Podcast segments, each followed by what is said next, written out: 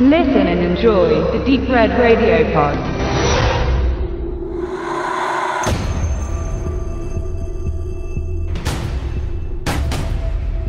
Universal Pictures startet sein Cinematic Dark Universe und kündigt eine ganze Reihe von Filmen an, die dem klassischen Monsterkino des Studios der 30er bis frühen 60er Jahre zugrunde liegen soll. Den Anfang macht die Mumie und die Wahl des ersten Kontaktes mit dem neu initiierten Universum ist dabei wohl kalkuliert. Bereits vor knapp 20 Jahren war der untote Bandagenträger Imhotep ein Überraschungserfolg gewesen und wurde mit Stephen Summers als Regisseur und Brandon Fraser in der Hauptrolle zu einer Trilogie ausgebaut. Damals pfiff man auf das Erbe der ersten Universal-Mumie 1932 vom deutschen Karl Freund inszeniert und setzte mehr auf Action und Komik. Das gefiel dem Publikum, aber schon beim dritten Teil, der dann von Rob Cohen gestaltet wurde, blieben die Erwartungen doch zurück, obwohl er international Profit abwarf, aber wohl nicht genug. Ob es nun ein Fehler ist, mit etwas Bekanntem zu beginnen oder nicht, wird sich zeigen. Dracula ist schon 2014 mit Dracula Untold in einem lieblosen Aufguss verbraten worden und stand nicht zur Debatte. Der unsichtbare Frankenstein, der Wolfsmensch oder der Schrecken des Amazonas werden aber, so ist der Plan, bald folgen und irgendwann im Sinne der Avengers von Marvel zusammen oder gegeneinander wirken. Man bleibt vorsichtig und auch wenn ein Budget von 125 Millionen US-Dollar erstmal viel klingt, so ist dieser Betrag für einen starbesetzten Blockbuster mit viel Effekten und CGI nicht besonders hoch. Man erwählte Tom Cruise zum ersten Gesicht des Dark Universe.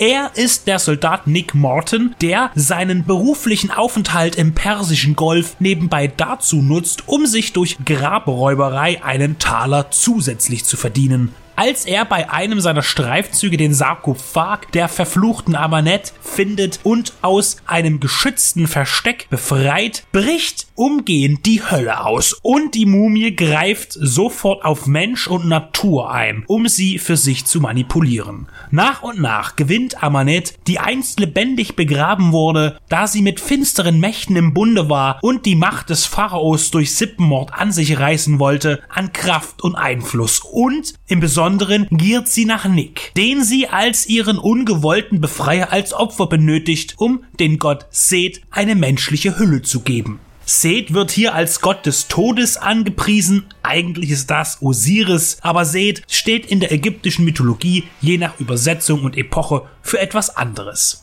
Die neue Mumie spielt mit Hinweisen auf Vergangenes und Kommendes. Neben dem Gesichtsbildnis in einer Sturmwolke gibt es auch ein Cameo des verhängnisvollen Buches aus den ersten beiden Stephen Summers Mumienfilmen. Vorausschauend gibt es optische Bekanntmachungen zu Creature from the Black Lagoon oder Vampiren. Bereits eingeführt wird Dr. Henry Jekyll und sein ungeliebter Geistesuntermieter Mr. Eddie Hyde, gespielt von Russell Crowe. Die dieses Mal weibliche Mumie Amanet wird von Sophia Butella dargestellt. Die Drehbuchautoren speisen sich aus verschiedenen Lagern. David Koepp schrieb für Spielberg Jurassic Park, Krieg der Welten oder den letzten Indiana Jones. Er war auch für das Skript für Die Mumie von 1999 verantwortlich. Christopher McQuarrie kommt vom Cruise-Lager, brachte Operation Valkyrie, Jack Reacher, Edge of Tomorrow und Mission Impossible 5 zu Papier. Bei letzterem und Reacher führte er auch Regie. Der dritte im Bunde ist Dylan Kussman. Er ist noch ein eher unbeschriebenes Blatt. Als Regisseur tritt erstmals Alex Kurtzman groß in Erscheinung. Sein Spielfilmdebüt People Like Us mit Chris Pine und Michelle Pfeiffer blieb weitestgehend unbemerkt. Als Produzent und Autor hingegen ist er eine starke Kraft. Für J.J. Abrams erdachte er Star Trek neu und für Michael Bay tippte er die Transformers meistens zusammen mit seinem Kollegen Robert Orgy, der auch die Mumie 2017 mitproduziert. Kurzman erweist sich als nützlich. Er erzählt flüssig und kann die Schauspieler gut gegenübersetzen und erzeugt Szenen, bei denen man gerne Zeuge ist. Es dominiert am Anfang die Action, die erstklassig umgesetzt ist und später kommen dann die Horrorelemente.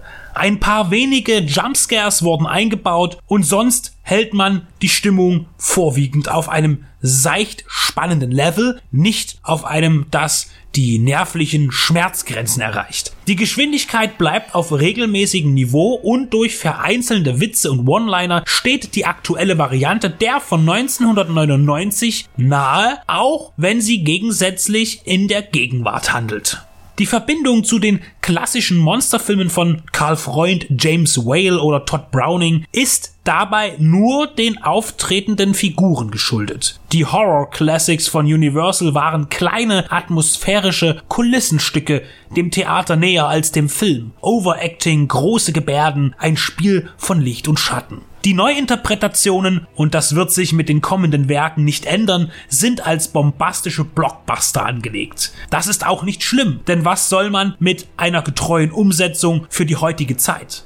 Zu erreichen sind die speziellen Qualitäten von damals ohnehin nicht. Warum auch? Legenden bleiben Legenden. Neue Generationen, neue Mittel, neue Technik, neuer Blick.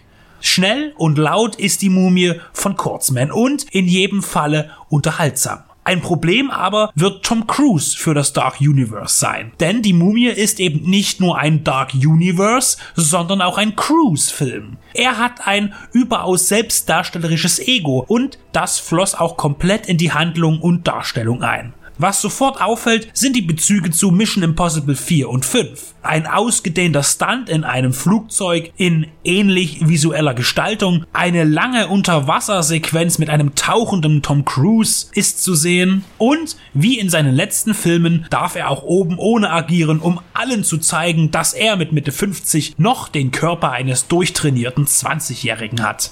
All das erinnert zu sehr an Ethan Hunt oder Jake Reacher. Tom Cruise ist zu festgelegt auf den Charakter, den er sich selbst schuf und immer wieder spielt. Ob das dienlich sein wird, sehen wir dann beim nächsten Auftritt von ihm in einem zweiten Teil oder einem anderen Dark Universe Gruselabenteuer, falls die Rechnung aufgeht und es dazu kommen sollte. Die Mumie von 2017 ist jedenfalls unbeschwertes Unterhaltungskino, effektreich, im CGI wie Realeffekt, sehr wirksam, der Nährwert ist gering, das Vergnügen aber groß.